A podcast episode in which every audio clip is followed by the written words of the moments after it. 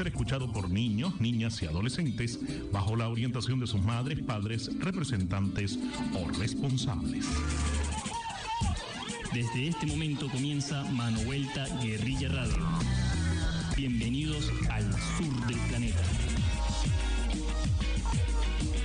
Por una cultura libre y popular, Mano Vuelta Guerrilla Radio. Mano Vuelta Guerrilla Radio. Cultivando el futuro, cosechando conciencia.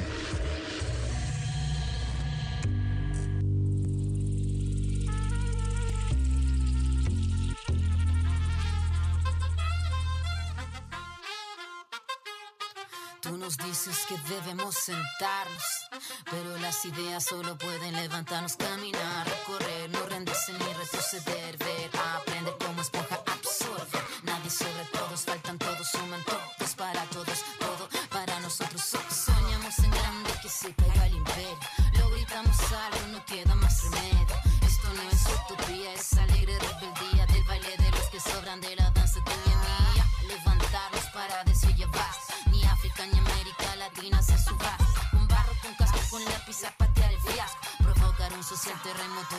charca.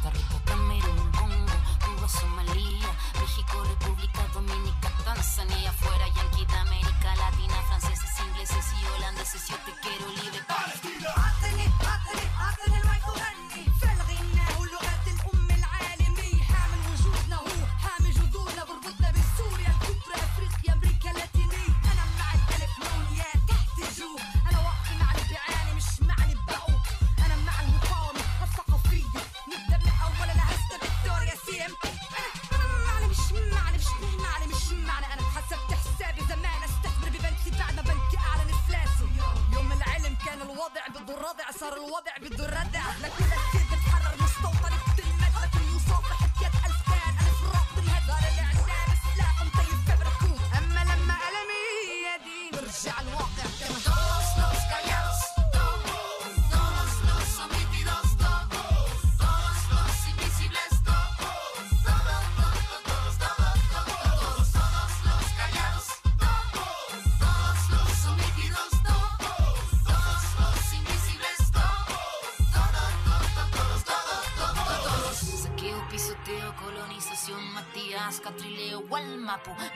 venceremos. Del cielo al suelo y del suelo al cielo vamos.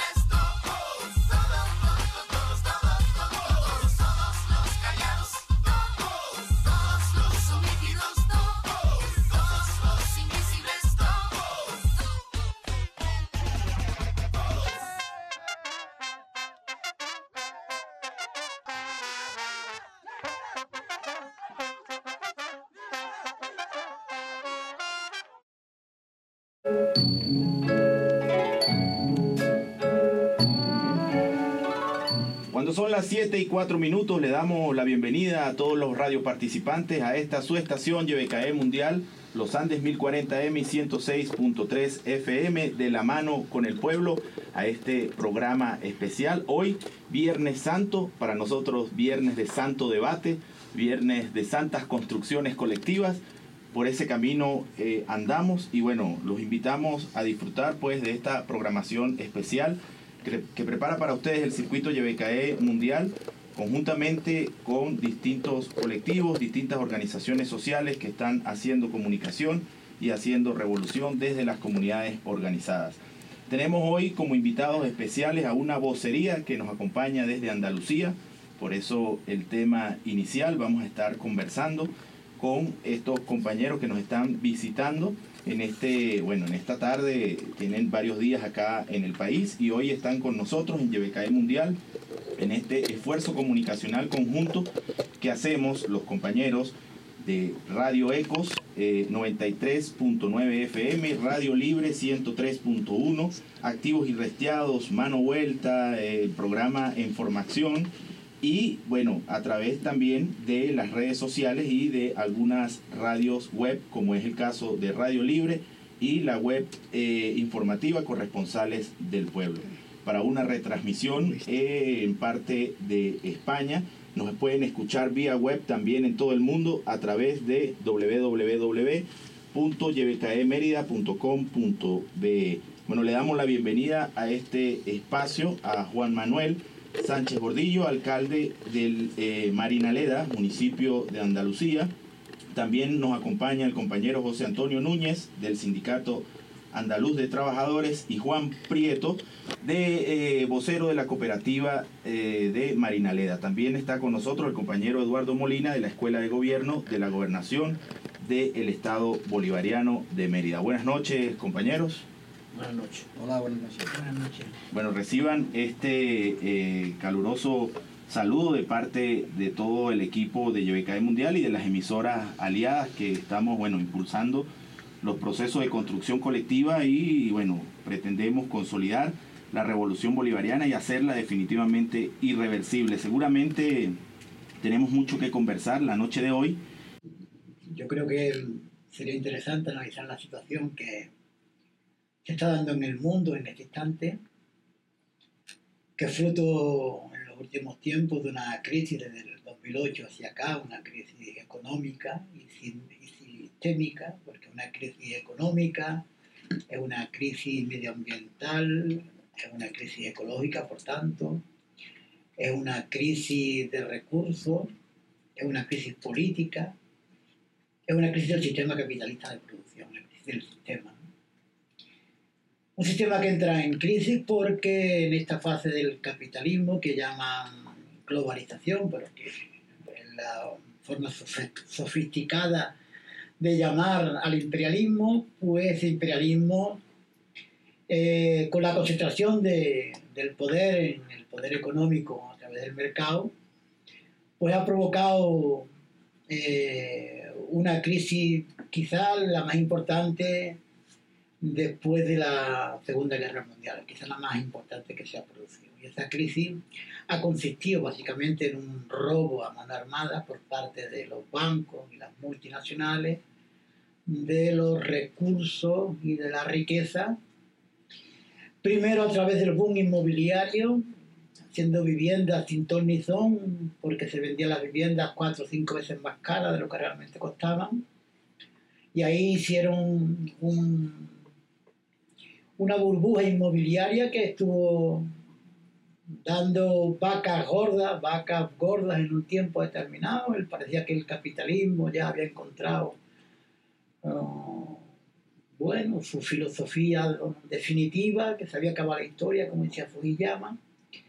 Eran tiempos en que el consumo había llegado a clases medias, incluso algunas partes de la clase obrera, en los países llamados enriquecidos, y claramente enriquecidos por otra parte, y que con el fallo de la burbuja, cuando eh, hay más viviendas de las que la gente puede comprar, y sobre todo con la crisis provocada por los bancos, estos bancos abandonan la construcción de viviendas y se les plantea una deuda impagable, recurren, re- recurren o bien a la Reserva Federal de los Estados Unidos, más de un billón 500 mil millones de dólares ha inyectado del dinero público al dinero privado, es decir, de, la, de la Reserva Federal de los Estados Unidos, lo ha entregado a eh, estas multinacionales y estos bancos, los famosos hermanos, hermanos Brothers, etcétera, yo creo que mm, demuestran esa crisis que nace en los Estados Unidos, que después se extiende a Europa, como el capital financiero está muy por encima del, del poder político. Y en Europa eh, esta crisis se repite, sobre todo la dirigen los bancos alemanes, que son los que prestan dinero prácticamente a los países donde, se- donde más repercusión tendrá la crisis, que es Irlanda por, por una parte y por otra parte todos los países del sur como Italia, España, ah, Portugal, Grecia, etcétera. Todos estos bancos de estos países pidieron dinero prestado para el boom inmobiliario, para la ganancia infinita que tenían las grandes inmobiliarias, las grandes compañías inmobiliarias. Y cuando, bueno, vinieron a la ruina, pues eh, dijeron que había una deuda y una deuda impagable. Una deuda que habían provocado los bancos, por tanto era una deuda privada que era una, una deuda pública. Lo que pasa es que obligaron a los estados a que tuvieran que tapar esa deuda. Y esa deuda terrible tuvieron que pagarlo a nivel político, pues los más pobres, porque los gobiernos tuvieron que rescatar bancos porque se iban a la bancarrota y eso decían que eso era, si se caían los bancos se caía el capitalismo porque ese era el santo santorum y era la columna vertebral del sistema y entonces el dinero que el Estado empleaba para sanidad, para educación, ah, para servicios sociales, se recortó o desaparecieron esos servicios sociales. Se multiplicó el paro hasta extremos que nunca se habían conocido en Europa. Eh, La miseria llegó incluso a las clases medias porque servicios tan consolidados como la sanidad universal y gratuita dejó de ser universal, dejó dejó de ser gratuita y aparecieron las sanidad privada, la educación con la expulsión de cientos de miles de maestros en toda Europa, la ah, servicios sociales de perso- personas mayores que tenían problemas y la vivienda donde los bancos, los préstamos baratos en tiempos de bonanza que podían dar aparentemente con pocos intereses, después esas deudas fueron impagables para más de un millón de personas en, el Estado español y más de varios millones en, Europa. Y bueno, ap- aparecieron los desahucios increíbles, más de 500 desahucios diarios en el Estado español. Y eh, la paradoja de que mientras había cientos de viviendas, miles de viviendas, en Andalucía más de 300.000 viviendas vacías, más de un millón de personas sin vivienda. En el Estado español hay más de 3 millones de viviendas vacías, que las tienen los bancos, por supuesto, porque se han quedado sin poder ocuparlas, o las que les quitaron a los propios trabajadores y a sus familias cuando lo echaron a la calle. Y también más de un millón de personas sin vivienda. Y esos recortes se siguieron extendiendo a los ayuntamientos que perdieron más del 60% de sus recursos y los ayuntamientos que eran los prestadores de servicios más directos, más cercanos al vecino, también tuvieron que dejar de prestar esos servicios. Con lo que la situación de debacle ha sido extraordinaria y sigue siendo todavía extraordinaria en el conjunto de eh, Europa, en el conjunto de los países del sur de Europa especialmente, en Andalucía donde nosotros vinimos y también en el resto del, del mundo capitalista.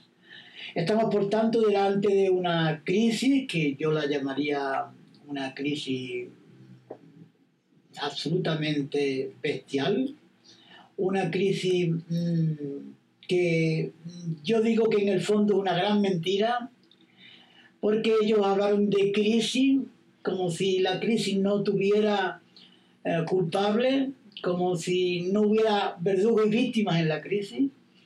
Y dijeron que la crisis era como una especie de maldición divina, como una especie de, eh, bueno, cosas que se nos venía encima como si viene un terremoto por, por derecho natural. Y bueno, yo creo que en esta crisis ha habido verdugos y víctimas.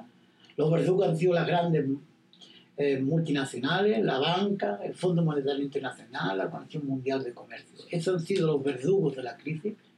Los gobiernos que le hicieron el juego, todos los gobiernos europeos, el gobierno de los Estados Unidos. Y las víctimas han sido básicamente los inmigrantes, todos los inmigrantes de Europa han tenido que los inmigrantes que habían, han sido expulsados por ley de extranjería absolutamente kafkiana y miserable, absolutamente fascista. A los inmigrantes se les mm, prohibió el derecho a la sanidad. Incluso llegaron al extremo que enfermedades que eran contagiosas no se querían tratar, con lo que es un disparate monumental desde el punto de vista sanitario. Se tuvieron que ir muchos de los que estuvieron allí a, a la cola de los, de los, bueno, de las basuras que tiraban en los grandes almacenes, o tuvieron que volver a sus países de origen. Pero no solamente se expulsó a los inmigrantes, se les maltrató, se les dejó en la miseria más absoluta, se les dejó sin derechos, sino que también a la propia población nativa de allí, jornaleros, pequeños campesinos, pequeños comerciantes y gente antes intocable como funcionarios públicos, miles de funcionarios públicos, millones de funcionarios públicos en el conjunto de Europa han sido expulsados de un puesto de trabajo que consideraban seguro. Muchas empresas eh, y muchos estamentos de servicios públicos se hicieron privados o se dejaron de existir y entonces les tocó a las clases medias. Por eso las mareas, por eso los movimientos de rebeldía, por eso que había un movimiento y movimientos como nunca los hubo en, en Grecia y de ahí apareció Siriza. Por eso que las mareas, las mareas blancas de la sanidad, las mareas verdes de la enseñanza, la- la- la- las mareas de los jornaleros, los campesinos, las marchas por la dignidad, la- la- las respuestas de, de gente que nunca se había visto. Yo he tenido, llevo ya muchos años peleando y luchando y fueron tocables. Y eso es lo que ha provocado la situación que en estos momentos hay de respuesta popular. Y yo pienso que esa crisis no ha terminado y que esa crisis hace que las grandes potencias tengan que buscar salidas. Y las salidas son petróleo barato, energía barata. Y para conseguir energía barata, yo creo que no es casualidad todo lo que ha sucedido en Irán, armas de destrucción masiva que luego nunca existieron. Yo creo que no fue una casualidad. Que se, se, se incluye en una crisis que viene de atrás, que es de largo recorrido, y se incluye en, ese, en esa necesidad de que el poder de la energía, de una energía finita como es la del petróleo, el carbón ya no es respuesta, la energía nuclear no da respuesta tampoco, no es suficiente, la energía eólica o solar son, eh, están en, en nacimiento, por tanto el- la energía que hoy mueve toda la maquinaria del sistema es la energía petróleo. Y yo creo que en esa crisis que ya se barruntaba, es lo que ha hecho el que las grandes potencias se les quite la careta y demuestren toda la crueldad infinita que el sistema tiene. Y por eso eh, invadieron Irán, destruyeron a un pueblo y a una cultura milenaria, más de 600.000 muertos. Después, con otros achaques, destruyeron Libia. Están moviendo hilos en todos los países donde controlan petróleo, en Arabia Saudí, en el Yemen, ahora se están viendo los movimientos que hay allí, eh, todo lo que está sucediendo en Kuwait, todo lo que sucede con Israel y su papel de gendarme en la zona, y toda la, el- el- la carrera armamentista reforzada que se produce en todas las bases militares, miles de bases militares distribuidas por todo el mundo del gran imperio, tampoco una casualidad, o la amenaza que en este momento cae sobre la, las espaldas de- del pueblo venezolano y de la revolución bolivariana tampoco una casualidad, yo creo que ahí otra vez está el petróleo. Por tanto, yo creo que todo eso está dentro de la crisis y que no es casualidad tampoco que en estos momentos se estén apoderando por una parte de un recurso esencial para la continuación del sistema como es la energía petróleo y el otro recurso yo creo y también hay una crisis una crisis que yo llamo crisis alimentaria crisis eh, que yo creo que tiene una respuesta, que es la soberanía alimentaria, pero crisis que en este momento en el mundo eh, significa el control de la semilla, el control de la tierra, el control de la semilla a través de las multinacionales que patentan la semilla y convierten, convierten la semilla, la semilla que siempre fue un derecho natural de los pueblos, de los campesinos, durante generaciones, o de los, o de los distintos territorios del planeta, se está destruyendo la biodiver- biodiversidad porque lo que se quiere es eh, una sola semilla certificada o la semilla Terminator, una sola semilla que no se puede reproducir, porque el que controla la semilla, el que tenga el control de la semilla, tiene el control del que come y el que no come. Por tanto, esa es otra crisis profunda que hay en la sociedad, en la sociedad y que abarca la crisis económica y financiera, también es crisis eh, ecológica, que es crisis alimentaria, y yo creo que la otra crisis son los tambores de la guerra y los tambores de la violencia. Yo creo que hay más violencia que más violencia estatal. Yo creo que estos son más, mm, cada vez más policía, más policíacos y que yo creo que, que, se, que se preparan tambor- tambores de guerra porque porque de alguna manera el, el- reparto de los mercados está ahora mismo prácticamente hecho, ya no hay mucho más mercados, mucho más mercados que, que copar y cuando eso sucede viene la guerra. Y yo creo que yo creo que ya no le va a dar miedo ningún tipo de guerra y usar en esa guerra cualquier tipo de arma. Yo creo que cuando tú inventas un arma como la, eh, la bomba atómica o la bomba de neutrones en el que se mata la vida y te dejan los edificios de pie, yo creo que cuando llega esa perversión es porque se es capaz de usarla. Y yo creo que en este momento eh, los dirigentes de este planeta, básicamente el imperialismo norteamericano, pero también otros que tienen esa bomba atómica, estarán dispuestos a usarla en cualquier momento con tal de eh, que su poder y su rapiña en el planeta, cada dólar que se invierte en cualquier parte del mundo, la- las grandes potencias son de 5 a 7, 10 dólares de beneficio, una plusvalía que multiplican por varios cientos, por 300 por- o por 400 veces, y mientras que esa situación de, de rapiña se produzca, se produce el abismo que la otra cara de cada vez más hambriento y cada vez más lipotimia por exceso de, de peso. Yo creo que desgraciadamente el exceso de peso del sistema es terrible y la falta de, de alimentos básicos también es terrible. Hoy, viernes de Santo Debate y Santa Construcción Colectiva. Estamos acá en el estudio con los compañeros de Marina Leda, eh, Juan Manuel, eh, quien es Juan Manuel Sánchez, quien es alcalde de este municipio, bueno, nos acompaña haciendo además un ejercicio de internacionalismo proletario y revolucionario, necesario para los pueblos, necesario para este mundo en crisis y en caos. Estamos acá, eh, los compañeros de Radio Ecos, de Radio Libre, de Activos y Restiados, de Mano Vuelta, del de, eh, programa En Formación y a través de las radios libres y con radioslibres.info y corresponsales del pueblo vamos a retransmitir esta, este programa especial. La reflexión de- del camarada Gordillo me ha llevado a pensar en el mundo multipolar del que hablaba Chávez y que parece se está configurando. Siempre eh, tengo en la cabeza esa pregunta no logro llegar a, respuestas sin, sin rozar la sensación de que estoy cayendo en conspiranoia. Entonces me gustaría que entre todos eh, tratáramos un poco a ver si, si- encontramos una respuesta. ¿Es el mundo multipolar eh, algo que surge frente al nuevo orden mundial, eh, planificado por las grandes co- compañías y multinacionales, o es parte de, la estrategia? Yo creo que es parte de la estrategia. Yo creo que sistema tiene un poder camaleónico impresionante. Yo creo que se adapta a las circunstancias de cada momento para perpetuarse en el poder. ¿Quién iba a pensar que China se iba a convertir al final en una potencia más y que cada vez se convierta más al capitalismo? ¿Quién se iba a pensar eso? ¿no? Pues el tiempo de Mao. Pero ahí está, ¿no? ¿Y quién se iba a pensar que la Europa más social, el capitalismo de rostro más humano, se quitara totalmente las caretas de la humanidad? Yo creo que capitalismo y humanidad son dos conceptos antagónicos y eh, invivibles en sí mismos. Y se lo quitó, ¿no?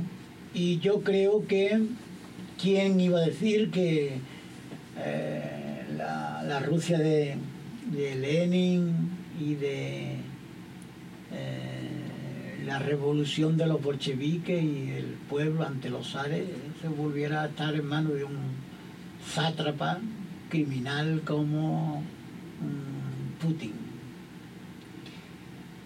Por tanto, yo pienso, como te decía antes, que es posible que ese mundo multipolar pueda llevar tan fácilmente al enfrentamiento o quizás más fácilmente que en, que en otros momentos donde estaba más repartido el mundo. Ahora está por repartirse y ese reparto está casi hecho, con lo que necesita un nuevo reparto.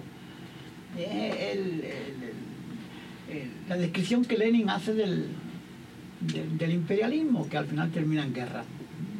Y yo pienso que, que ya está esa guerra muchas de esas guerras ya se, producen con otras caras, pero también con las caras de la guerra misma, de la guerra misma con las armas.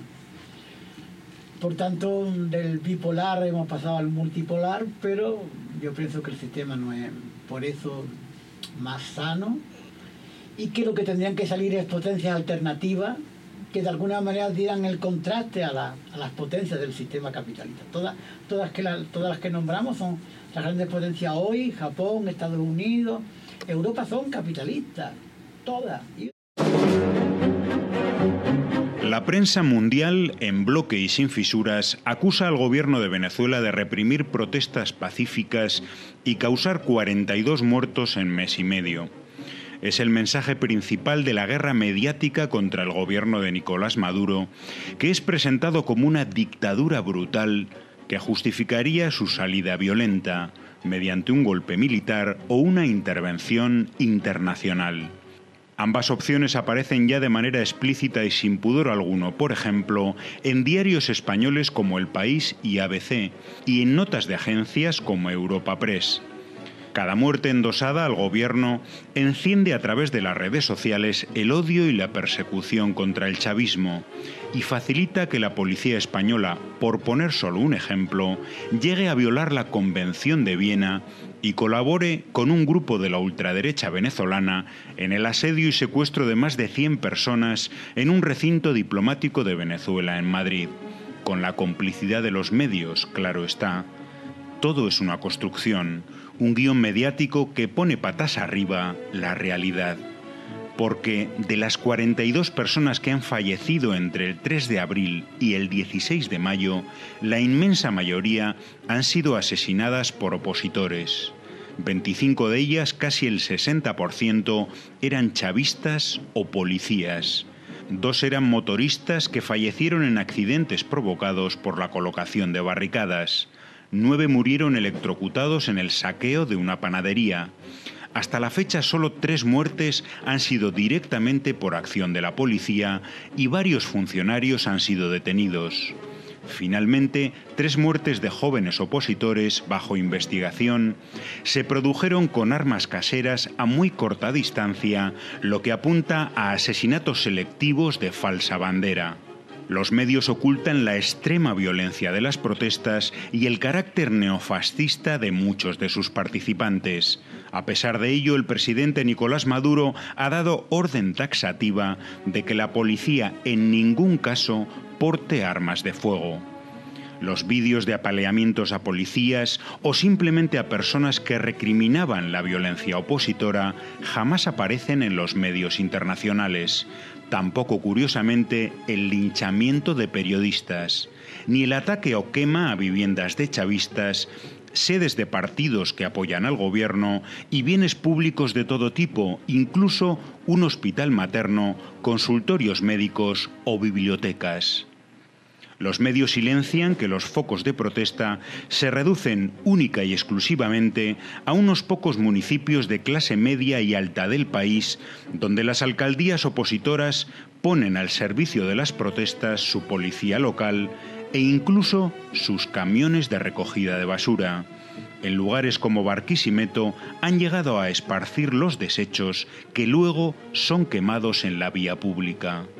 Existen imágenes de todos estos sucesos que no han interesado a ningún canal internacional.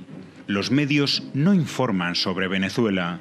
Su cometido es preparar a la opinión pública para que ésta justifique o al menos se quede inmóvil ante una intervención internacional en Venezuela, como en Libia.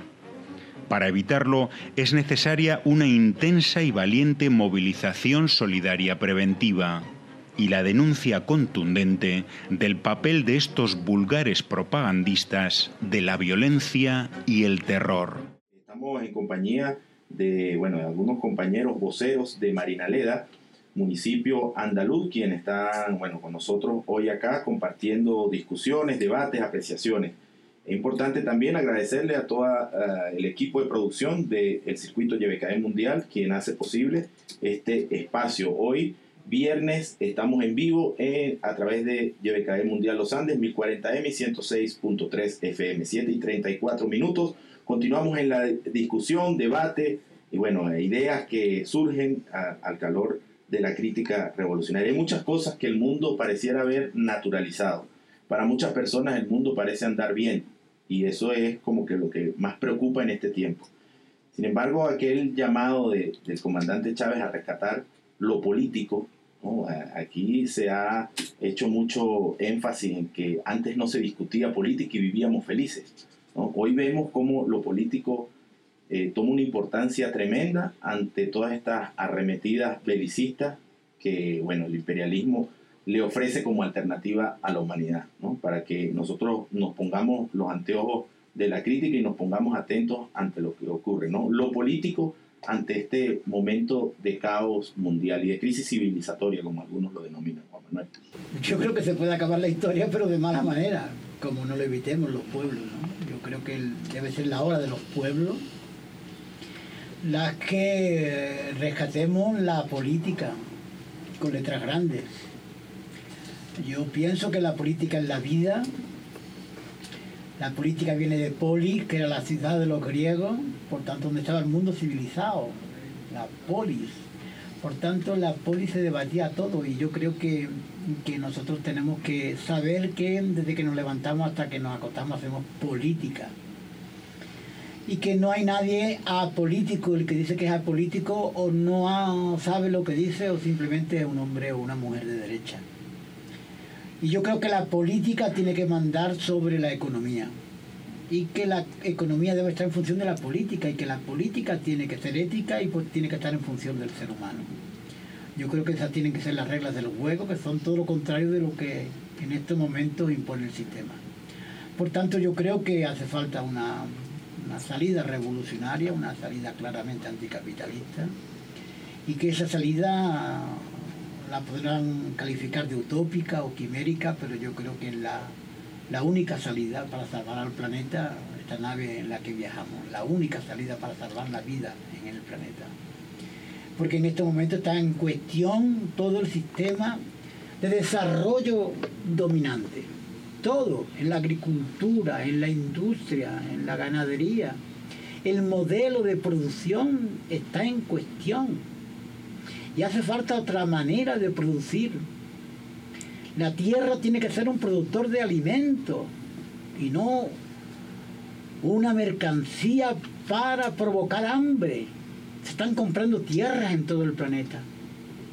Las grandes potencias compran tierra incluso en los países donde la gente no tiene para comer. Como decía, el control de la semilla. Pero como decía también la producción industrial es una producción contaminante. Una producción que se está cargando los, los ríos, que son el agua dulce para beber. El uso y- de abuso y herbicidas está cargando el agua eh, subterránea donde tenemos que hacer los pozos, que está también el agua dulce, la poca del agua dulce. Solo el 1% del agua del planeta es dulce, es bebible, es potable. No estamos cargando ese agua. Y si no hay agua, ¿cómo vamos a vivir? Si somos agua, el 75% de la vida es agua. ¿Cómo vamos a vivir si también se cuestiona? Se cuestiona la tierra, se cuestiona la semilla, se cuestiona el agua, se cuestiona la capa de ozono. Hay dos agujeros ahora mismo en, la capa de ozono superiores a- al continente de Europa. Mm, Esa capa de ozono hace que lo- lo- lo- los rayos del sol no, no pasen por esa capa, no se filtren y produzcan cánceres de todo tipo, sobre todo cáncer de piel, pero también cáncer de todo tipo, porque eh, rompe la, la- la- cadena eh, vital que el sistema y la naturaleza había dado a sí misma. Por tanto, la naturaleza también está en peligro. Este sistema es antinaturaleza. Es, yo diría que genocida. Y por tanto, el modelo de desarrollo, el modelo económico, el modelo político, el modelo militar. Yo creo que todo, toda la civilización, entre comillas, que vanguardian los Estados Unidos, Europa, Japón, etcétera, yo creo que, que se tiene que cuestionar hasta, hasta- hasta lo más profundo. ¿Eso qué significa? Que quizás tengamos que reflexionar mucho más la gente que queremos cambiar el sistema y que tenemos que saber que tenemos que ser más radicales. Más radicales no de más agresivos, sino yendo más a la raíz de lo que en este momento está sucediendo para que nos demos cuenta de que otro mundo es posible. Por desgracia, mm, las opiniones públicas están absolutamente idiotizadas, mm, de alguna manera mm, enajenada con el control también de los grandes medios de comunicación. Por tanto, apenas si tenemos recursos, pero yo creo que el- en ese momento de desesperación es cuando David se tiene que imponer a Goliat. Hay que hacer alguna, algunos señalamientos sobre el capitalismo. El capitalismo es un sistema, digamos, que tiene unas características muy particulares y que prácticamente todo lo que tú acabas de señalar tiene que ver con eso, con, esa, con esa, eh, eh, eh, ese espíritu que mueve al capitalismo. Sin entender eso, evidentemente que lo demás no tiene sentido. Es más, nunca ni eh, no lo entenderíamos, por supuesto, pero tampoco podríamos actuar positivamente para, no para arreglar el capitalismo, sino para acabarlo, para transformarlo definitivamente. Porque es que el capitalismo es genocida, como tú lo acabas de señalar. Una de las características del capitalismo es la guerra. Cuando el capitalismo está en crisis, que prácticamente es una crisis eterna, porque no digamos, esta crisis que está viviendo ahorita el capitalismo no empezó en, en el 2008, como algunos señalan. Eh, a finales de los años 60 ya se estaba viviendo la crisis. Y si nos ponemos a ver un poco antes, también, y las guerras mundiales que han sido, y todo eso, es una crisis eterna, digámoslo así. Ve- eh, No, ni siquiera cíclica, es todo el tiempo, todo es constante, porque el capitalismo es un sistema expansivo, necesita ese proceso expansivo y necesita crecer por consiguiente. Cuando crece, sí, fíjate, eh, eh, crea toda una serie de problemas, entre otros la destrucción de la naturaleza. Pero si no crece, se destruye a sí mismo. Y de esa contradicción no puede salir. Esa es la, una de las grandes contradicciones. Yo no diría que es la fundamental, porque hay otra interna que es bastante grave, que es la contradicción entre el capital y el trabajo. ¿Cómo resuelve eso? No lo puede resolver. Alguien tiene que ser dueño de los medios de producción y tiene que explotar la fuerza de trabajo. Si no lo hace, se destruye el capitalismo. O sea que por donde se vea, el capitalismo es un sistema que tiene que actuar violentamente, agresivamente sobre los recursos naturales, sobre la vida toda, de tal manera que eso no se soluciona dentro del capitalismo. Si utilizamos elementos de lógica elemental, el capitalismo va tarde o temprano tiene que desaparecer.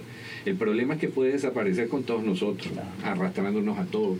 Y, y todavía estamos a tiempo de cambiarlo. Precisamente esta conversación y todos los movimientos revolucionarios y los movimientos sociales en el mundo apuntan en contra del capitalismo, porque es que no hay otra manera de hacerlo. Yo, yo siempre insisto en una cosa, el capitalismo no es ni bueno ni malo, simplemente es capitalismo. Si lo vemos como capitalismo, claro, desde el punto de vista nuestro, es un desastre. ¿ok? Pero en principio está actuando como, como debe actuar el capitalismo. Así de destructivo, así es. No hay otra posibilidad. ¿Eh? O sea, imaginar que el Por capitalismo... eso no hay capitalismo humanitario. No hay capitalismo humanitario, no hay capitalismo bueno, no, no va Capitalismo a mejorar. verde. eh, capitalismo verde, y todas esas tonterías que se inventan. Capitalismo popular, ah, alguien lo dijo por aquí en Venezuela. Eh, eh, es una persona manipuladora para decir eso, pero lo- eh, ¿quién dijo que el capitalismo está funcionando mal? Así es como tiene que funcionar. Destructivo, agresivo, va contra la vida. Entonces no nos queda otra. Si queremos salvar la humanidad, no se trata de Venezuela o de España o de algún otro país por ahí, no, es la humanidad. Si queremos salvarla, tenemos que acabar con el capitalismo y todas nuestras acciones deben ser para transformar la realidad, radicalmente, ir a la raíz. No es una guerra como cuando había dos, dos, dos bandos, la, la izquierda y la derecha. Lo que pasa es que ahora el capitalismo es- está solo. Y Sí. hace guerra, pero para hacerse más grande. Claro, no, no, si tuviera otros planetas que conquistar lo haría y los destruiría también, eh, porque eso es inevitable. El problema todavía está aquí, nada más, en, en la Tierra. Eh, y esto ya no da más, ya no da más. Y los pueblos del mundo, si quieren salvarse o si queremos salvarlo, tenemos que enfrentar ese capitalismo. Ahora el capitalismo va a responder con muchísima agresividad. Eso es prácticamente inevitable. Tenemos que estar preparados para eso. El enfrentamiento es inevitable. Yo creo que es inevitable. Nosotros tenemos que estar preparados y más bien unirnos a los movimientos revolucionarios que hay en esas sociedades, que sí los hay. Antes que sea demasiado tarde. Antes que sea demasiado tarde, todavía estamos a tiempo. Bueno, cómo eh, volver a entusiasmar a la clase trabajadora mundial en favor de una lucha revolucionaria mundial por el socialismo de nuevo. ¿Cómo lo hacemos?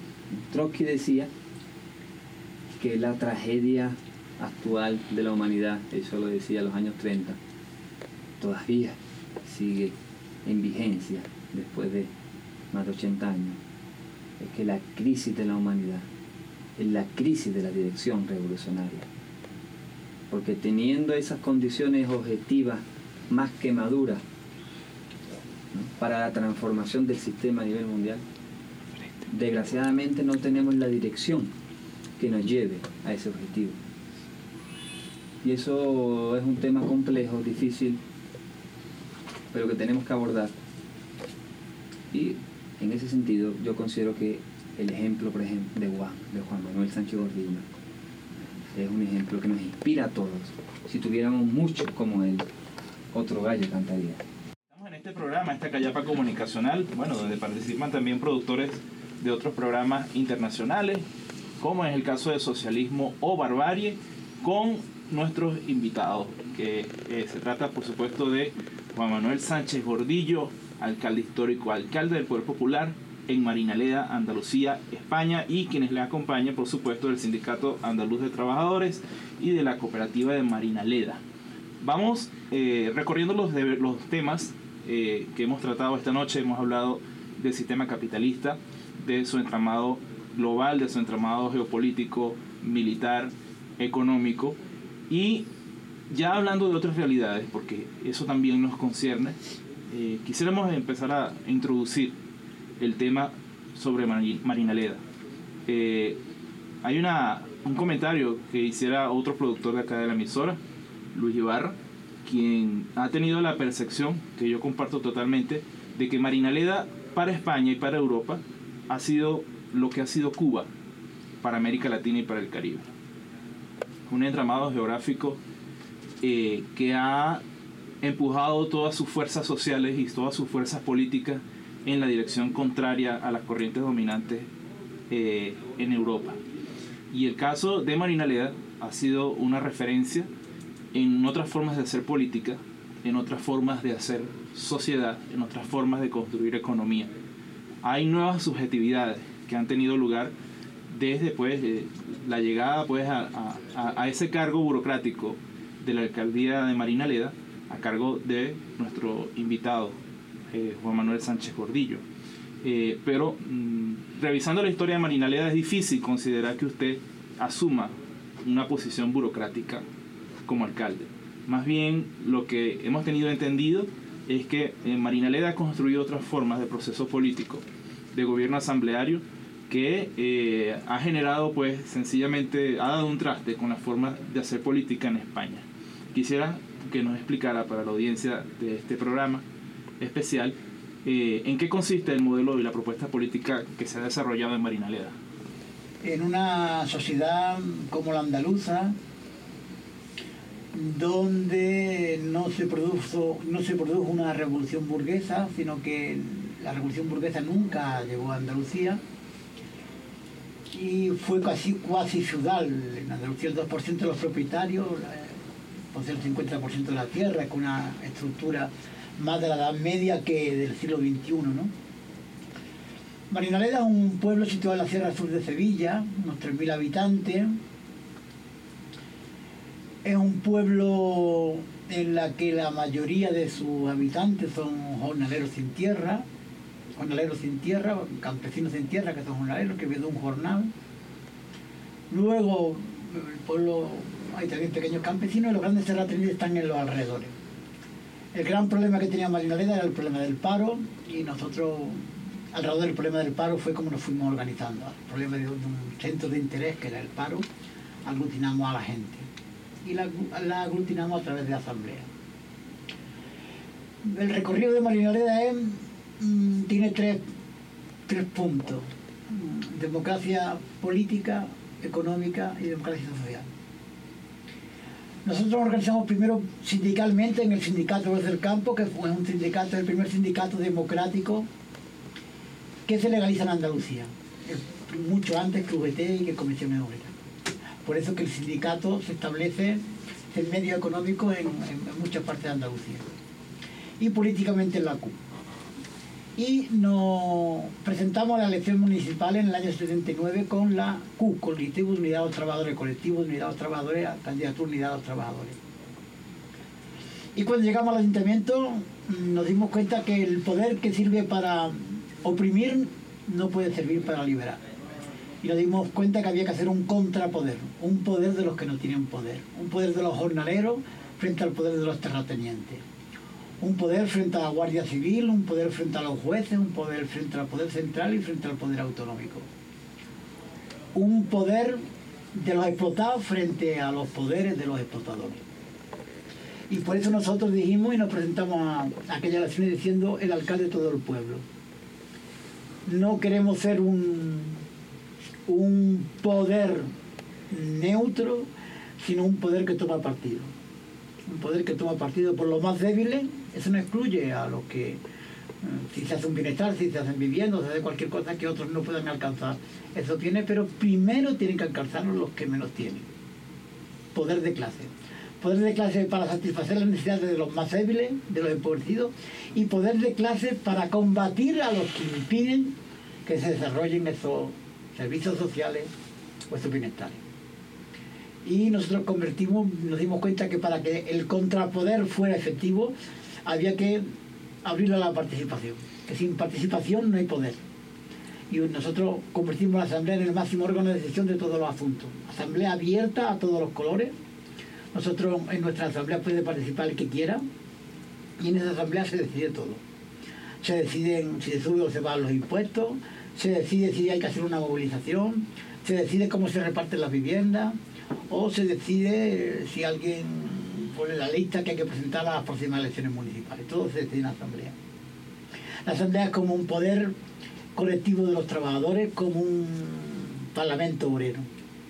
Y de alguna manera esa Asamblea es el centro del pueblo, el máximo órgano de poder del pueblo.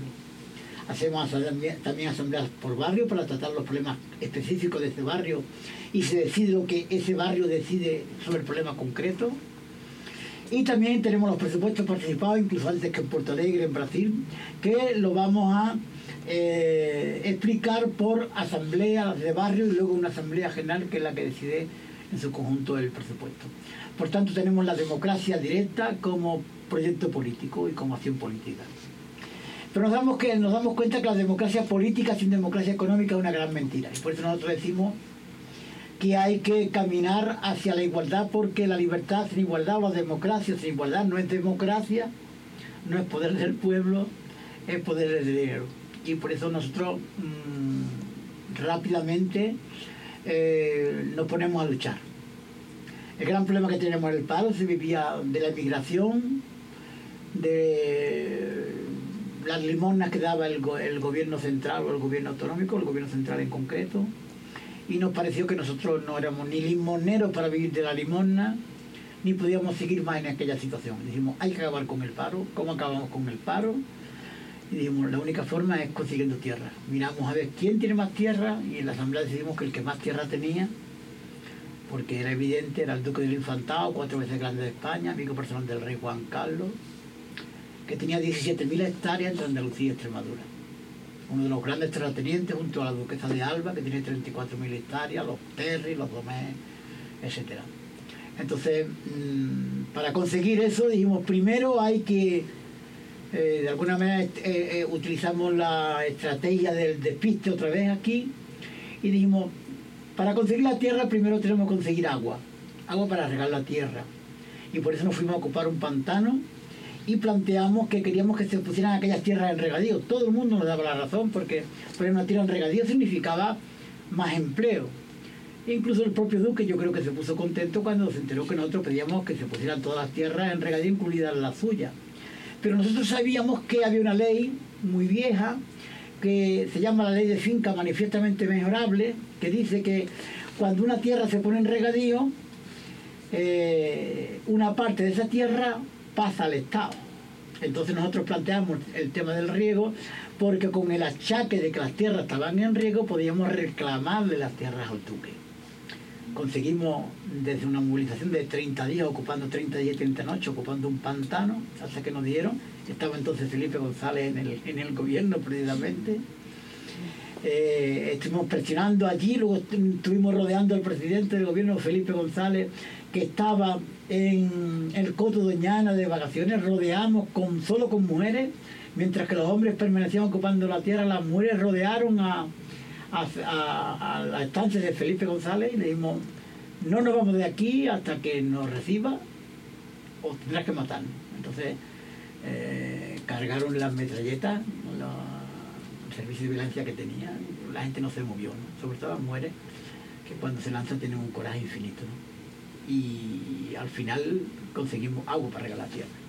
Cuando entramos que había agua para regar la tierra, dijimos, pues ahora tierra para trabajar, tierra para trabajar y para crear empleo. Entonces fue cuando empezamos las ocupaciones de finca, hemos estado eh, cientos de veces de, ocupaciones, ocupábamos la tierra, no dejamos que el duque cosechara, sino que nos, pues, nos tirábamos delante de las máquinas cosechadoras para que no pudiera cosechar y presionábamos al gobierno con ocupaciones de los edificios públicos, con marchas andando, con dormida mm, de día y de noche delante de la presidencia de la Junta de Andalucía, hasta que mm, ocupamos también el AVE, eh, los aeropuertos de Sevilla, de Málaga, hasta que por fin nos dieron la tierra. Y cuando tuvimos la tierra dijimos, hay que, eh, con la tierra no es bastante para crear empleo, hay que crear industria, industria de agroalimentación, industria del pimiento, de la alcachofa, del aceite, y con la tierra de que la trabaja, la industria de que la trabaja, con el valor añadido que significaba es cómo podíamos crear empleo. eh, han tratado de eh, reducirla a, a- un proyecto utópico cuando en realidad eh, quienes han formado parte del proceso sociopolítico de Marina Leda dicen con orgullo nosotros sí somos una utopía en construcción con los pies en la realidad y con las raíces bien en lo profundo. Y a pesar de la, eh, la palabra utopía, se, es un hecho que ustedes lucharon contra poderes feudales instalados en pleno siglo XX y siglo XXI, despojando tierras a duques y personas con abolengo de la aristocracia española eh, para socializar esas tierras. Socializar las tierras, ¿para qué? Hay muchas experiencias de socialización de la tierra, pero más allá de eso se trata de construir te- tejidos organizativos, tejidos en lo sociopolítico, en lo socioeconómico. Quisiera que sus compañeros que se encuentran acá, que forman parte del sindicato como, como aspecto obrerista de esa lucha que ustedes han llevado adelante y de la cooperativa ya en la parte de la ejecución de los recursos y construcción de otra economía, nos hablaran también en los detalles de la experiencia de Marinaleda, por favor. Ahí siempre ha estado todo cogido en la asamblea. La asamblea ha sido la que ha organizado el ayuntamiento, las cooperativas y el pueblo, todo. Y entonces, aunque cada cosa tiene que ser su cosa, la cooperativa es la cooperativa y el ayuntamiento es el ayuntamiento, pero a la hora de las decisiones y a la hora de aglutinar a todo el mundo, todos estábamos bajo el manto de la asamblea. De alguna manera era la, la idea de la Comuna de París, en la que se tenía el poder económico y el poder político. A pequeña escala, lo que nosotros queríamos era, de alguna manera, mm, y queremos, eh, de alguna manera, la, la filosofía de la Comuna de París. Y que eso se extendiera a otras muchas marinaledas en Andalucía y en el planeta. Esa es la idea que nosotros nos imbuye, nos ha imbuido y nos sigue imbuyendo. Ha habido algunos conatos en algunos pueblos, pero al final no, han sido capaces de unir a la gente lo suficiente como para que eh, hicieran un proyecto parecido. Porque el problema que hay eh, en estos temas es que o el pueblo o está completamente unido o como cada uno quiera hacer la guerra por su cuenta, al final no va a ningún sitio. Y lo primero que tienes que hacer es mm, olvidarte de... Para ganar tienes que perder. Y si tú te quieres ir a la fresa o te quieres ir a la aceituna de Jaén o te quieres ir a la costa, sabes que al final vas a tener eso, la aceituna, o, al final ni eso, porque ahora cuando ha llegado la crisis han perdido hasta eso. Nosotros en un día, en, en su día, dijimos, no, aquí tenemos que, lo que, lo que haya tiene que salir del pueblo. Nos olvidamos, perdimos en aquel momento porque cuando tú no lo que tienes son eh, tres meses de trabajo al año y tienes que renunciar a aquello y te tienes que, que quedar en tu pueblo luchando, que además te está costando la vida, pues resulta de que mm, es muy duro.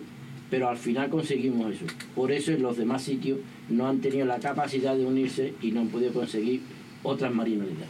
al albur un poco de marinalidad, tratan de, de salir ¿no? en Andalucía, como Somonte, como el Coronil. Eh, yo quiero aclarar que eh, me he sentido un poco mal estos días, gracias a la visita de, del camarada Gordillo y de los compañeros, y, y le agradezco, ¿no? Porque normalmente yo vengo, he venido algunas ocasiones a estos micrófonos a defender que en España no hay democracia. Y bueno, de alguna manera lo seguiré haciendo porque es generalizado, pero a partir de ahora es siempre la puntualización de si en España hay democracia, está en Marinaleda. Y mi pregunta era, eh, más que pregunta, me gustaría que contara José Antonio Núñez el, el caso de, de la base americana y de la lucha de- del sindicato y del pueblo del Coronil con, la base. Juan ha dicho algo importante antes de entrar en lo de la base, es que mm, la verdad es que la, lucha del sindicato no se ha quedado solo en Marinaleda, tenemos más, hemos ocupado más, tenemos Somonte en Córdoba, tenemos el Indiano en Puerto Serrano, tenemos el bosque eh, eh, en el bosque que es de Cádiz, es decir, que el sindicato ha sido una lucha continua de la ocupación. Es cierto lo que dice Juan, no hemos sido capaces de crear muchas marinaledas en la finca que estamos ocupando, lo estamos intentando, porque claro, yo digo que, que las cosas no son complicadas, que lo que complicado es el ser humano, que somos los complicados. Entonces, eh, eh, eh, tendremos que, que también plantearnos, y lo, hemos, y lo hemos hablado muchas veces en el sindicato, una escuela de cooperativistas. Tenemos que formarnos, nos formamos en política, nos formamos, pero también hay que formarse para, para, para ser cooperativista, también te tienes que formar. Es una vida diferente a una vida normal y corriente de un ciudadano. Tienes que convivir, tienes que estar con, otros con, otros hombres y otras mujeres que tienen que convivir en el día a día en el trabajo. Entonces, para eso hay que estar preparado y, y tenemos que ver eso. Por eso yo muchas veces cuando en el sindicato yo mm, siempre he dicho formación, proyecto, ocupación. Es decir, si estamos formados, montamos un proyecto sobre la finca que vamos a ocupar. Entonces, eso daría mejores resultados. Entonces, formación, proyecto, ocupación. ¿Entiendes? Porque claro, tú vas y ocupas una finca, yo muchas veces le decía, bueno, no como lo diga, que, que, que, que, que, que con la finca ve lo que hacemos ahora con la finca. ¿Por qué? Porque claro, necesitamos estar formados. Es verdad que la formación, es- en toda la formación es fundamental. Pero, si, perdona que te interrumpa, si no ocupas la finca nunca empiezas. Eh, Claro, es verdad, también es verdad, eso también es verdad. Pero claro, entonces, eh, Marinaleda, nuestro ejemplo, Marinaleda, nuestro, nuestro, nuestra bandera, no nuestra bandera, la bandera de muchísima gente. Es decir, bandera, eh, Marinaleda está sosteniendo la izquierda real ahora mismo en España y quizás en otros sitios. Nosotros no quisiéramos nunca que cayera Marinaleda, ya lo hemos comentado fuera de micrófono y demás. Y Marinaleda, es, mm, a partir de que ocupan la tierra, sigue luchando, pero sigue luchando para que no le vuelvan a quitar la tierra, porque es que es un objetivo de la derecha. El objetivo de la derecha, ¿cuál es? Que fracase el proyecto de Marinaleda. Porque ¿qué ha, demostrado Marinaleda? Que ha ocupado la tierra, que es lo que yo decía. Después de ocupar la tierra, la ha labrado y ha sacado fruto, que no lo sacaba el terrateniente que lo tenía. ¿eh? Pero luego ha sido capaz de industrializar el producto. Quiere decir que el obrero está capacitado para eso. Lo mismo que está capacitado para ocupar, está capacitado para producir y para industrializar la tierra. Y Marinaleda lo ha demostrado. Y eso le duele al capital, eso le duele a la derecha. Y entonces Marinaleda y Juan Manuel en su persona, como líder, ¿eh? así sigue siendo tanto perseguido. Por eso ahora cuando él se refiere, ahora estamos en momentos bajos, claro, es que nos están atacando por todas partes. Es que, es que te quitan los créditos los bancos, te cortan el agua, te, te- te hacen una guerra parecida a la que ustedes tienen, una guerra económica. ¿Por qué? Porque no interesa, no interesa, porque nosotros hemos demostrado ¿eh? que somos capaces de con nuestras manos ¿eh? producir, producir, la, producir, labrar la tierra y ahí están los resultados, ahí están los resultados. Y ya nos gustaría que fuera mucho, y es posible, ¿eh? Y es posible, porque yo siempre se lo, lo digo y lo pongo de ejemplo, si un pueblo de 2.800, 3.000 habitantes que tiene Marinaleda lo puede hacer, que no puede hacer un gobierno, con los presupuestos que tiene. Un pueblo pequeñito, ¿eh? donde echa a sus mujeres, a sus niños. Eh, Nada más que hay que ver los reportajes, yo lo veo cuando estaban, yo no soy de Marinaleda, pero he seguido la, la- la vida de Marinaleda, porque yo he sido alcalde en el Coronil y mi ejemplo era el Juan Manuel como alcalde. Juan Manuel hacía vivienda de autoconstrucción.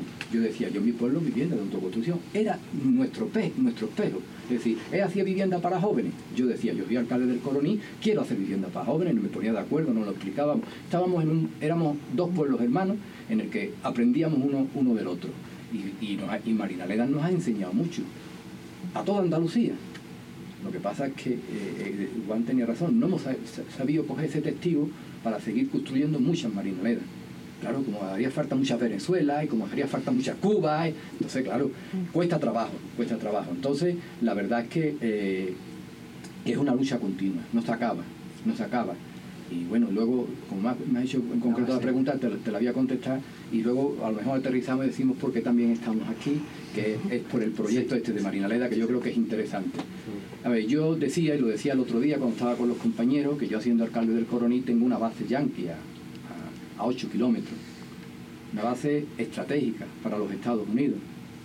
Estrategia pero para atacar a los países árabes.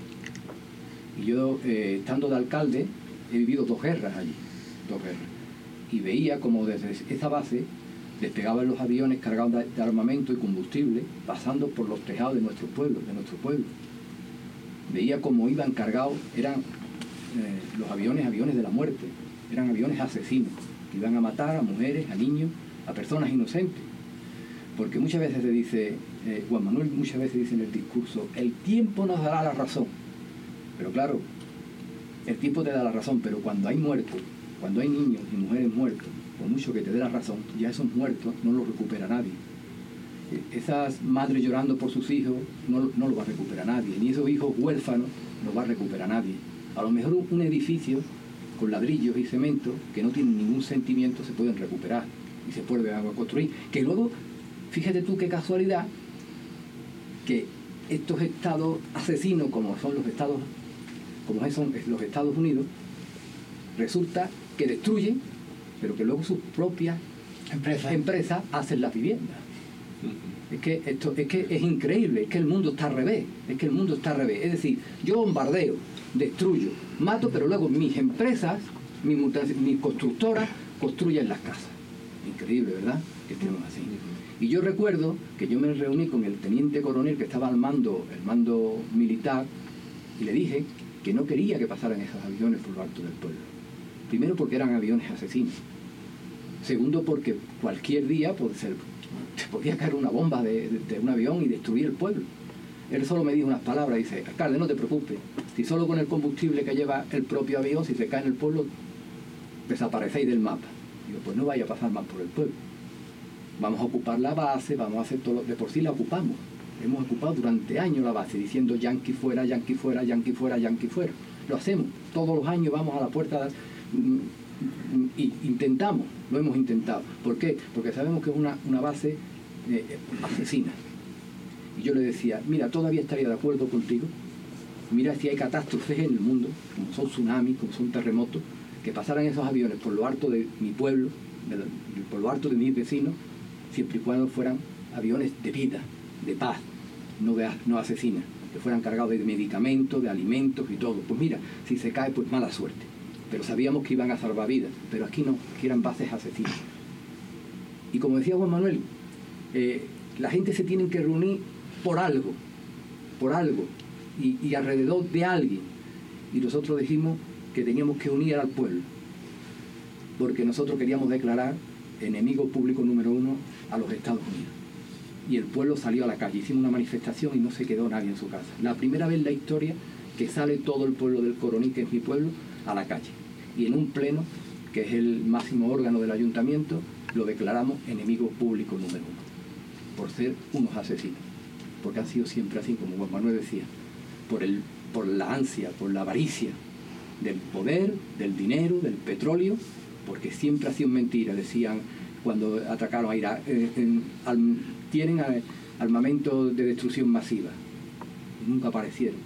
¿Sabes lo que aparecieron? Muchos muertos en la calle. Muchísimos muertos. ¿Y ahora qué? ¿Quién es el terrorista? ¿Por qué cuando se descubrió que no eran, que no había esos armamentos, no le metieron mano? ¿Por qué los otros países no se pusieron de acuerdo? Incluso que lo apoyó el entonces presidente del gobierno, estaba Aznar, ¿verdad? Sí. Aznar.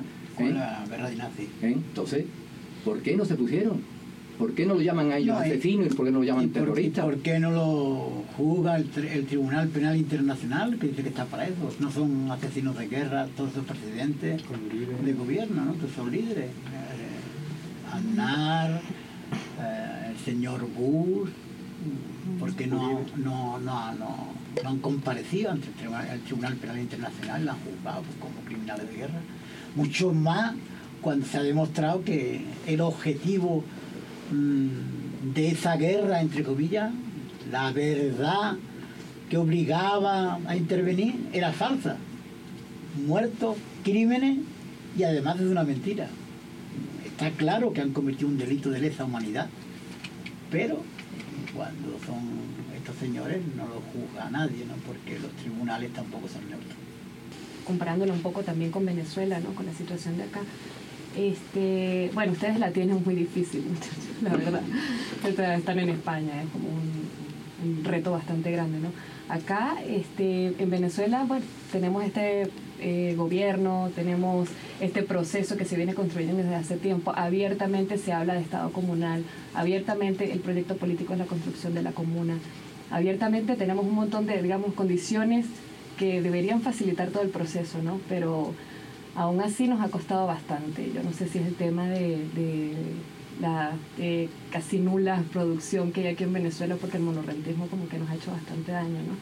Pero aterrizando un poquito la pregunta es, este, ¿cómo piensan ustedes que podemos nosotros desde acá, o sea, en comparación con lo que ustedes han hecho, cuál es la crítica a Venezuela, qué es lo que no ha podido este, hacer que esto termine de, andar, pues o está en construcción, pero es muy, muy lento el proceso.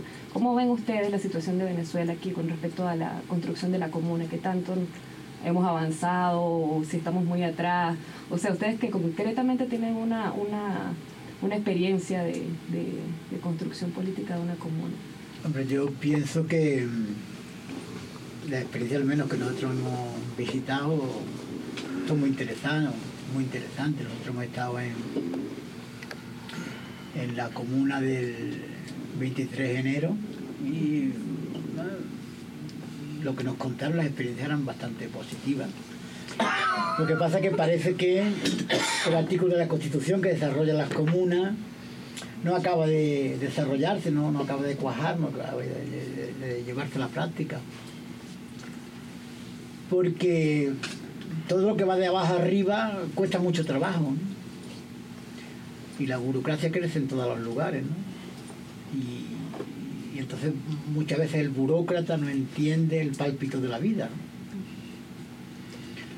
Pero yo creo que la, el avance que significa esta radio, estas televisiones, yo creo que son un avance muy importante.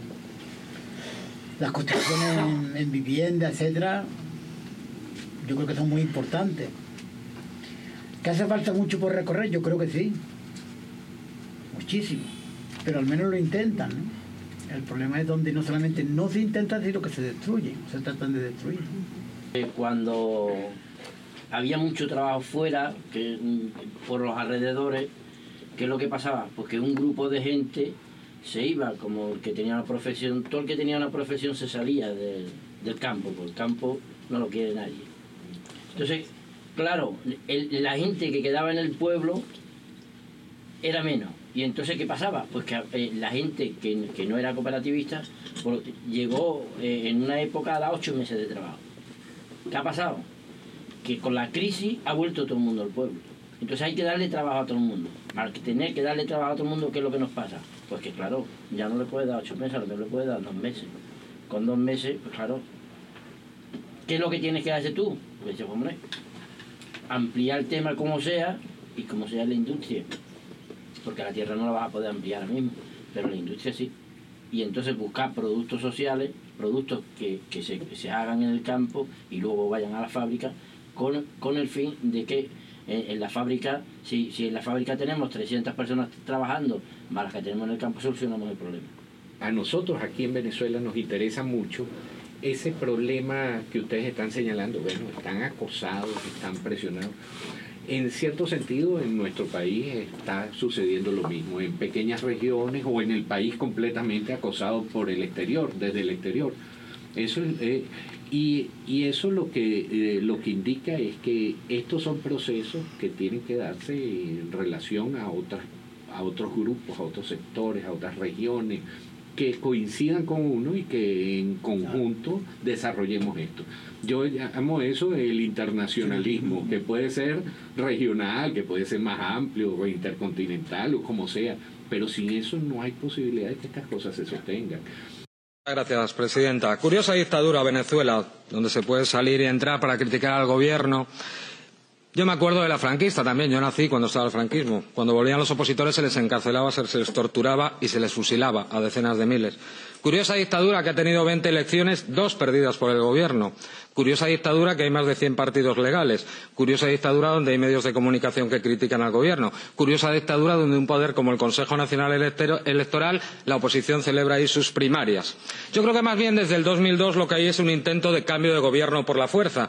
Gravísimo llamado al desconocimiento y derrocamiento, lo que conlleva, de hecho, un llamado a la violencia a sus seguidores. Me ha entristecido profundamente que este señor no condene la quema de transportes, el, el uso de menores en las calles, la quema de camiones de alimentos o el linchamiento con quema de gente por parecer chavistas. Las cifras son curiosas según quien las cuente. 62 muertes, Seis casos presuntos responsables fueron agentes de seguridad, 23 funcionarios detenidos o solicitados por la justicia, 14 personas en los saqueos promovidos por los sectores de la oposición, ocho intentando pasar barricadas, tres por disparos de bandas criminales, 15 transitaban cerca de alguna manifestación pero no participaban y por lo menos 27 simpatizantes del chavismo de los que no se habla.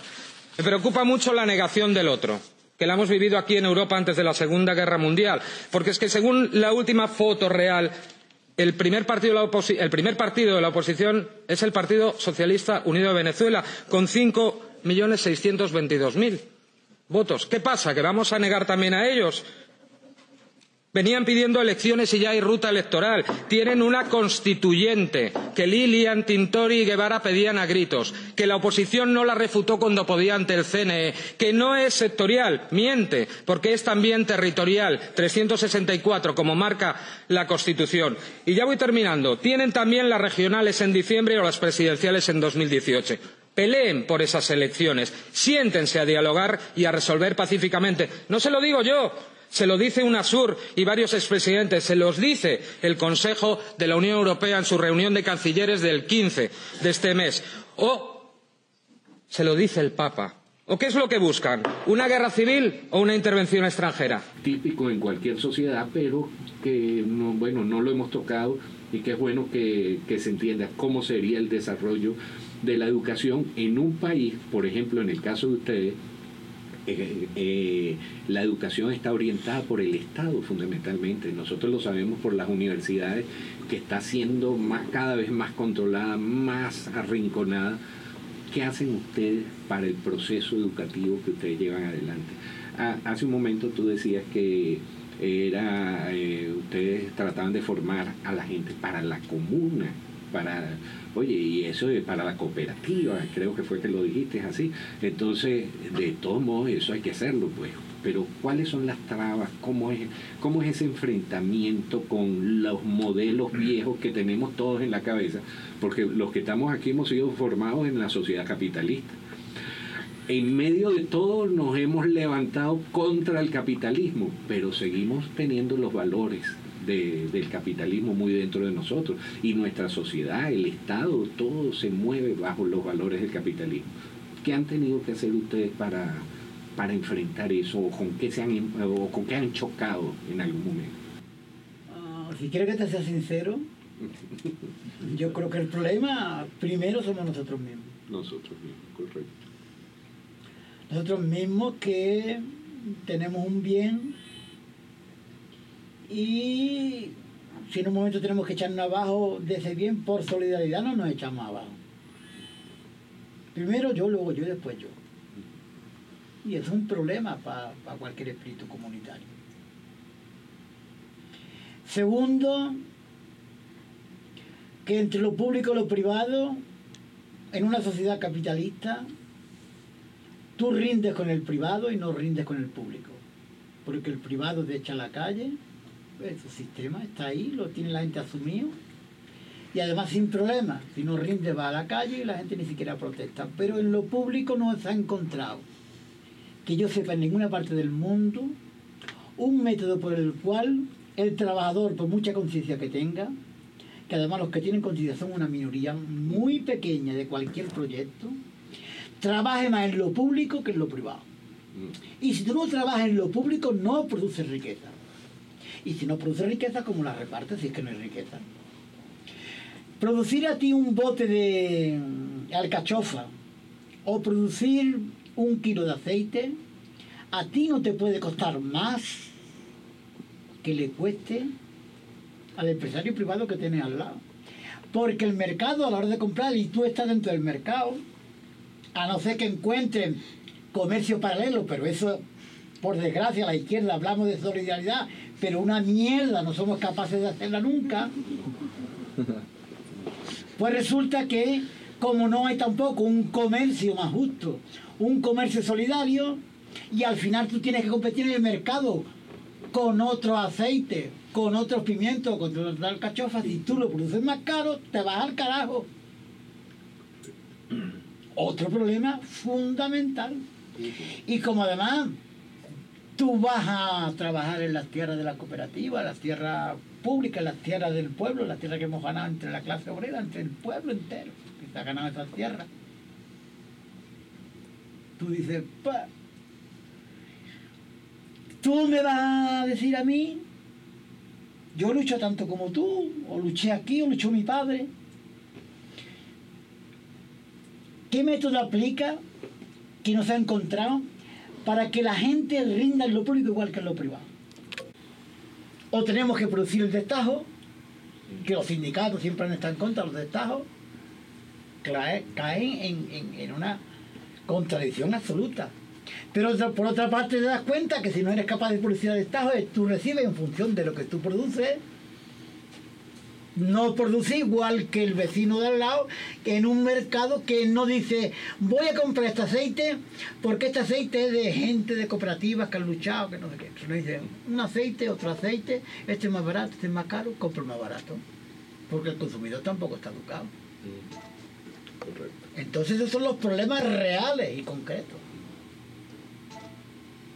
Entonces, de alguna manera, nosotros venimos por aquí intentando la otra vez un poquito, ahora quizás con un poquito más de necesidad, encontrar ese comercio solidario, pero veo que es difícil de, de que cuaje.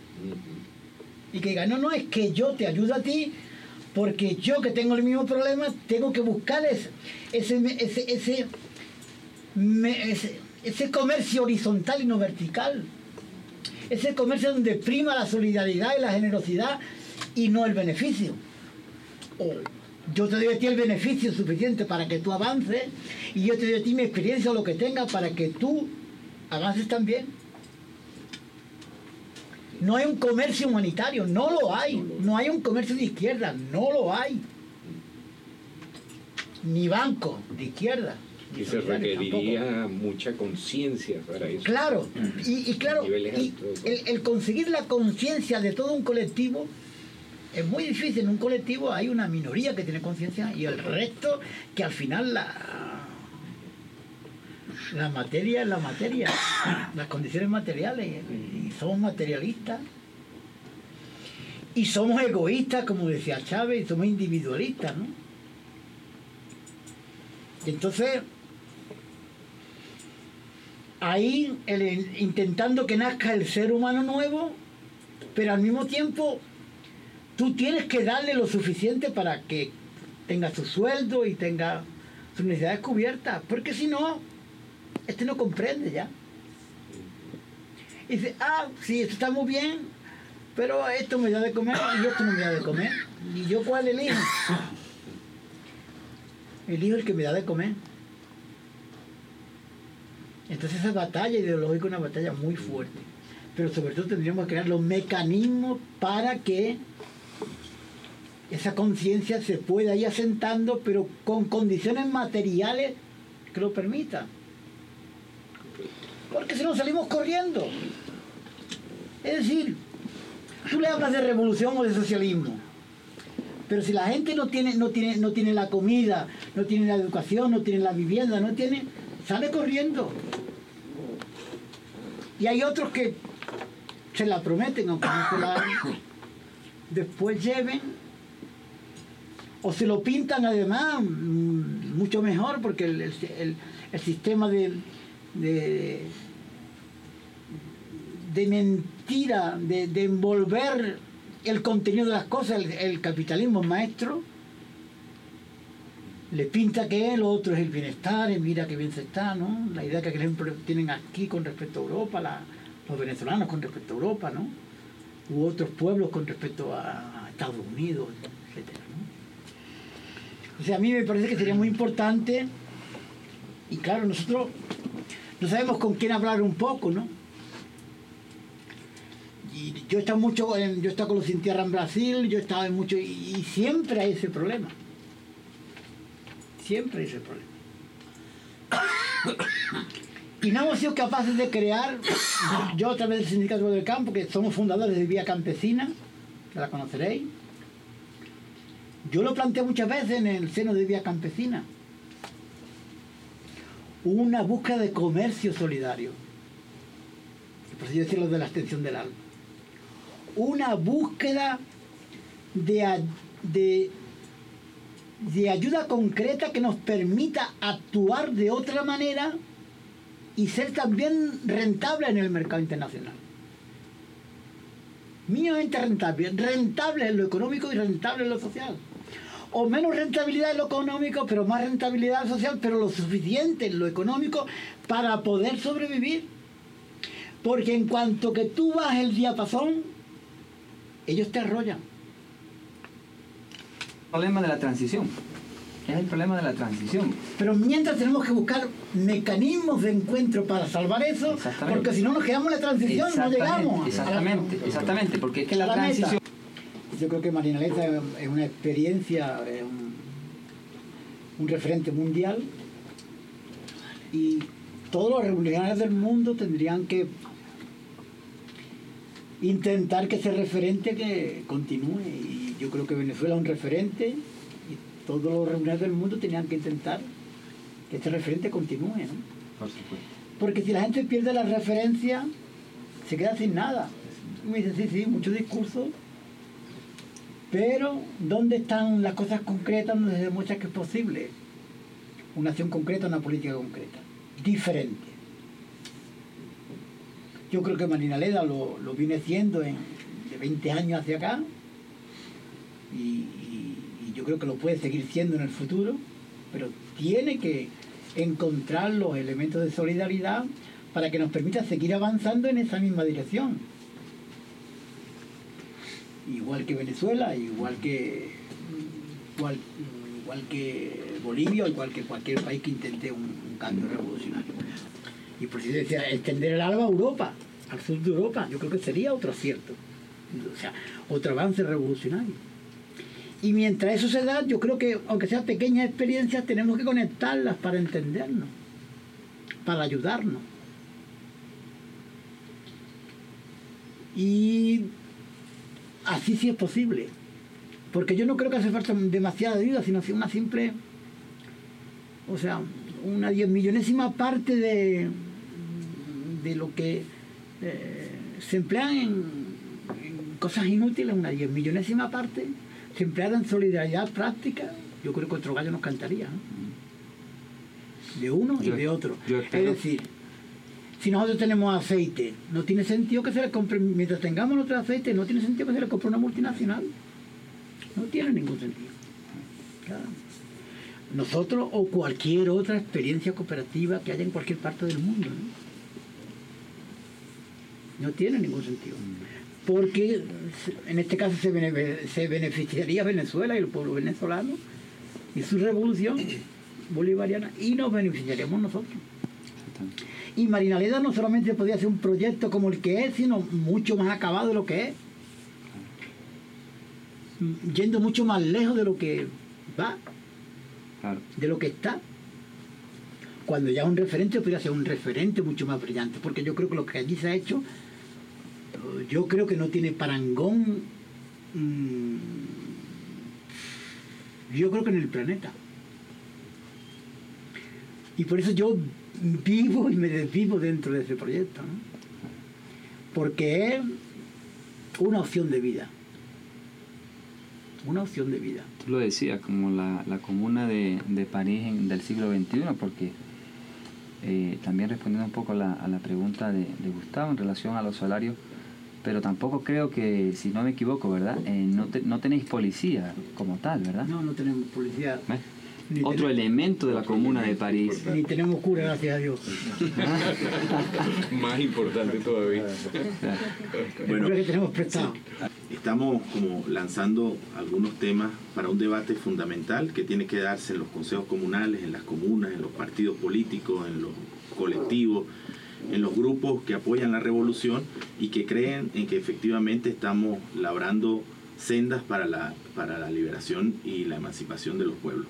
De verdad, para nosotros ha sido un gusto compartir en este espacio. Seguramente le vamos a sacar mucha punta a lo que hoy se ha dicho, porque vamos, va a salir un material importante para el debate, para la discusión. Y bueno, agradecerles eh, su presencia en esta, no solo en la radio, sino en la ciudad. Ayer estuvimos en la Casa del Costurero, un pequeño espacio donde se están haciendo cosas interesantes.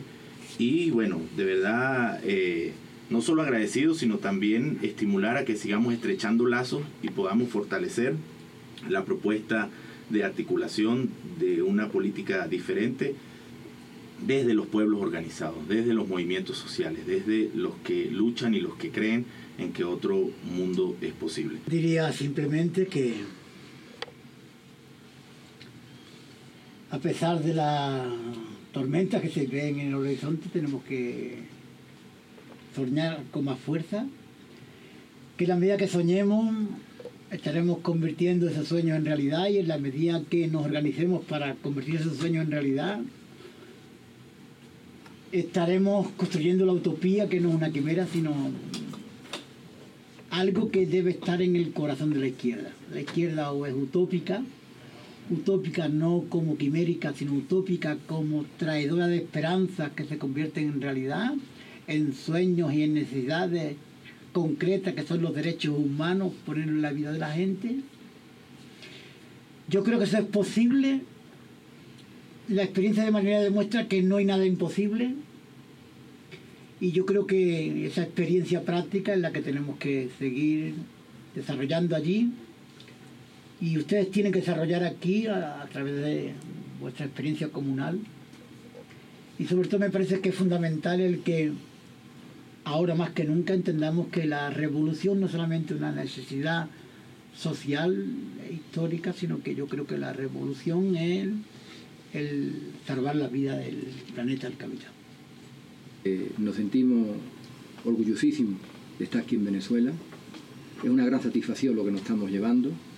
Lo que estáis, eh, los medios de comunicación, tenéis que trabajar para que verdaderamente a España, que es el país de donde yo vengo, llegue una comunicación exacta de lo que ocurre en Venezuela, no la que nos llega, y que a vosotros os llegue también la que es lo que es España, no lo que os llega. Y deciros también que yo hoy he tenido la satisfacción de firmar con mis compañeros eh, que se derogue el decreto de Obama. Me gustaría que ni un venezolano se quedara sin firmar. Porque un gobierno puede ser mejor, peor, tener más fallos, menos fallos. Pero nadie tiene que venir de fuera a decidir lo que tiene que ser su país su gente.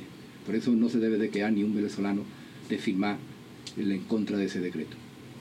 Yo tengo que decir que en estos días que llevo en Venezuela, yo cuando vine a Venezuela, cuando vine, cuando antes de venir a Venezuela tenía mucho miedo. Yo venía con mucho miedo a Venezuela por las informaciones que yo tenía. Y, y yo me voy muy contento de Venezuela, muy contento por los mensajes que he recibido de aquí, de tanta gente que nos ha acogido y de tanta gente, tantas vivencias que he vivido, que las cosas, para que uno sepa lo que son las cosas, las tiene que vivir. Si no las vive, difícilmente lo vas a saber. Y ni por los medios de comunicación, que lo que hacen es deformarte la, la comunicación, ni, ni por lo que te cuenten lo vas a vivir como lo, lo estoy viviendo yo en mis carnes. Muchas gracias por este tiempo que estoy con ustedes. Nos saludamos a los compañeros de la emisora comunitaria para la organización social Radio Ecos, saludamos a los compañeros de Radio Libre, a los productores de Activos y Resteados de Mano Vuelta del programa En Formación y a los compañeros de la Escuela de Gobierno. Muchas gracias por haber sintonizado esta programación especial. Seguimos con el debate y seguimos en- enarbolando las banderas libertarias por la vida y por la humanidad. Muchas gracias.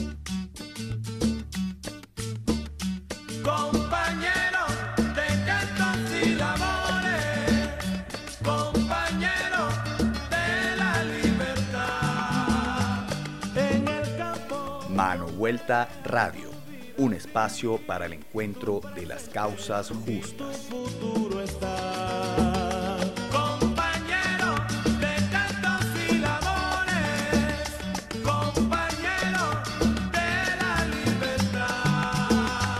La buena música y nuestra tertulia cultural.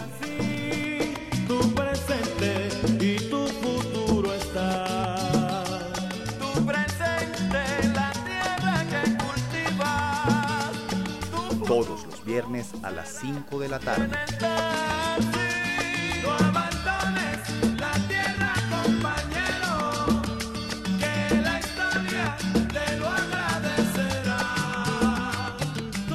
Creando autogestión y autonomía desde el territorio.